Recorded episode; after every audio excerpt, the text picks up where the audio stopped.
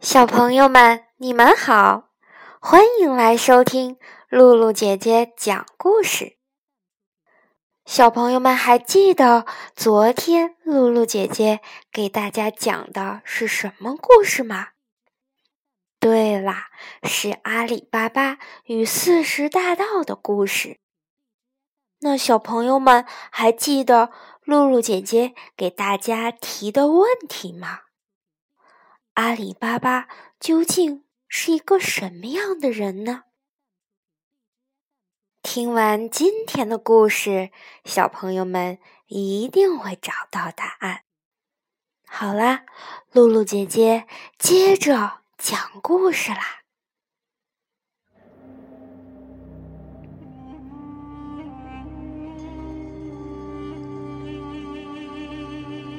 昨天讲到，阿里巴巴的哥哥高希木，因为没有想起芝麻开门的口令，所以被强盗头子拿出大刀，一刀杀死了。高希木被强盗杀死了，可是阿里巴巴还在家里等着他回来呢。等呀等呀，等到天黑，高希木没回来。他又等呀等呀，等到了半夜，高希木还是没有回来。第二天一早，阿里巴巴赶了三头小毛驴上山去找哥哥。他走进山洞，看见哥哥被杀了头，死了。阿里巴巴伤心的哭了起来。嗯嗯，哥哥，哥哥，一边哭一边叫着哥哥。可是，哭也没有用了。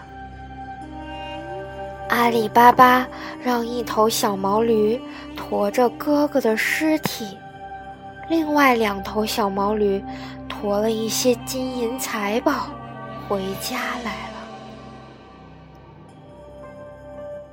阿里巴巴真是好心肠，他想把哥哥高希木的头和身子连在一起，再把它埋到地下去。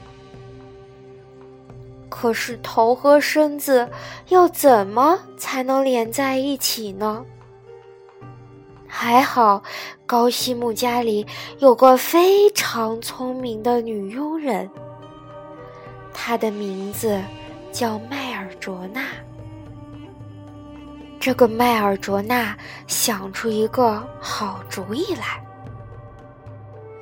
麦尔卓娜说。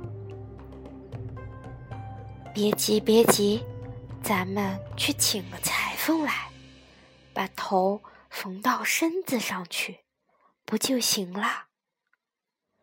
阿里巴巴说：“你的主意不错，嗯，不过这件事情让裁缝一传出去，强盗知道了就要来杀我们了。”麦尔卓娜说。不用发愁，我有办法。他说完话，就去找裁缝了。他拿了一块手绢儿，把裁缝的眼睛蒙住，牵着裁缝的手领回家来。这样一来，裁缝就不知道是谁家请他干活。再说那些强盗，回到山洞，一看高希木的尸体不见了，心里发了慌。强盗头子说：“嗯，这是怎么回事？一定还有人知道，芝麻芝麻开门吧！一定要杀死这个人，否则咱们的金银财宝可就……”保不住了。他就派了一个强盗下山来，要他查清楚这个人到底是谁，住在哪里。这个强盗化了妆，偷偷的溜进城，跑了东街，走西街，转到天黑也没查到。第二天，天还没有亮，这个强盗又在街上走来走去。他走到一家裁缝店，看见裁缝在缝衣服，就对他说：“裁缝，裁缝，你的眼睛真好，天还没亮就缝起衣服来了。”裁缝说。这有什么了不起？昨天在一间漆黑的房间里，我还能把一个人的头缝到身子上去呢。强盗一听就知道他缝的是高西木的尸体，就给了他很多钱，要他陪着去找高西木的家。裁缝说。不行不行，我是给蒙住眼睛去的，我不知道他家住哪里。强盗说：“那我也把你的眼睛蒙住，你数着步子就能找到他家了。”就这样，裁缝帮强盗找到了高希木的家。现在阿里巴巴住到哥哥高西木家里去了。这一来，高西木的家就是阿里巴巴的家了。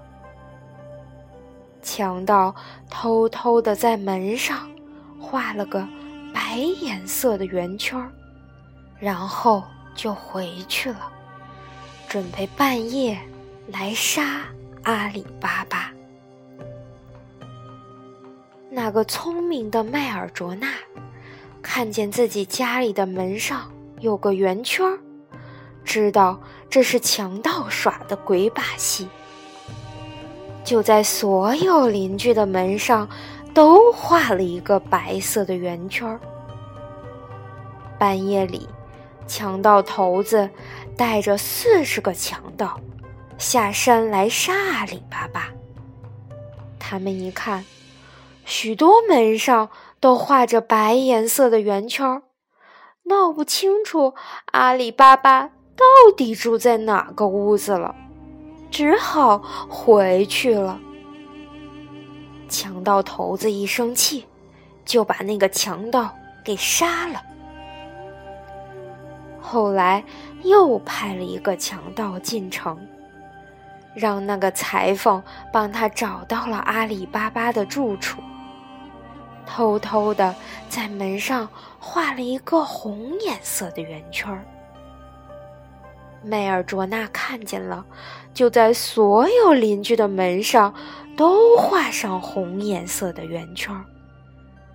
强盗又扑了个空。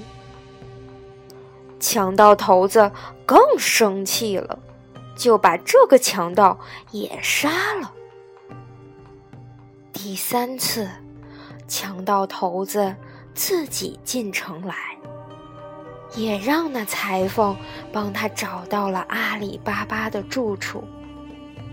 这回他不画圆圈了，牢牢的记住了这个屋子。他回到山里，准备了四十只大坛子，在两只坛子里装满了菜油。还有三十八只坛子，里面藏了三十八个强盗。跟他们说好，他一头石子儿，他们就一起从坛子里钻出来，杀死阿里巴巴。强盗头子假装是卖菜油的，带了四十个坛子进了城。找到了阿里巴巴的家，说要在他家里借住一夜。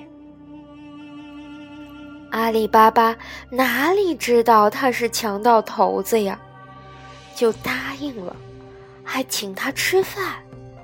吃完饭，又在一起喝茶谈天。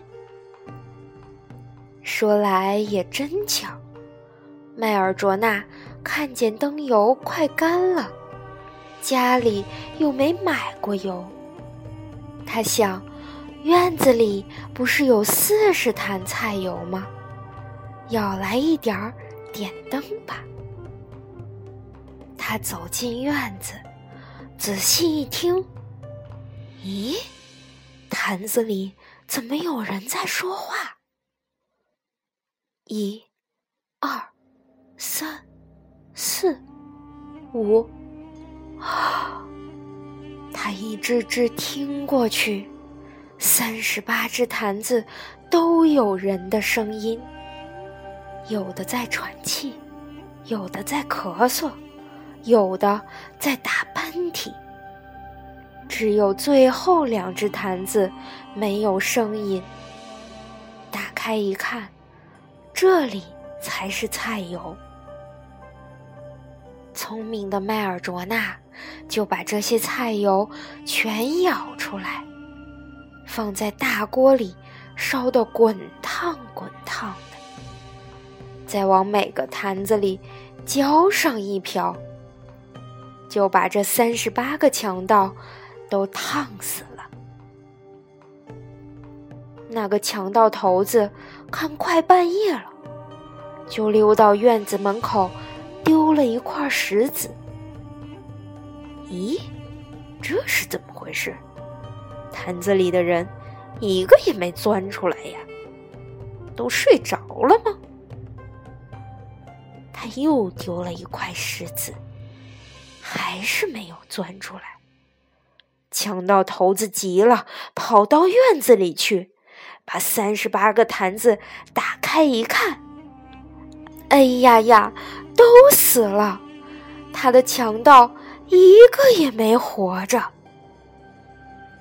强盗头子又气又慌，转身就跑。可是他刚转过身来，胸口上就给猛地刺了一刀，倒在了地上，也死了。这时候，阿里巴巴正在睡大觉呢。那么，是谁杀死了强盗呢？聪明的小朋友们一定猜出来了。对了，是聪明的麦尔卓娜救了阿里巴巴。小朋友们，故事里的阿里巴巴是一位勤劳、勇敢、善良、诚实的小伙子。小朋友们。也要向阿里巴巴学习哟。好啦，今天的故事就讲到这儿，我们下次再见，小朋友们，晚安。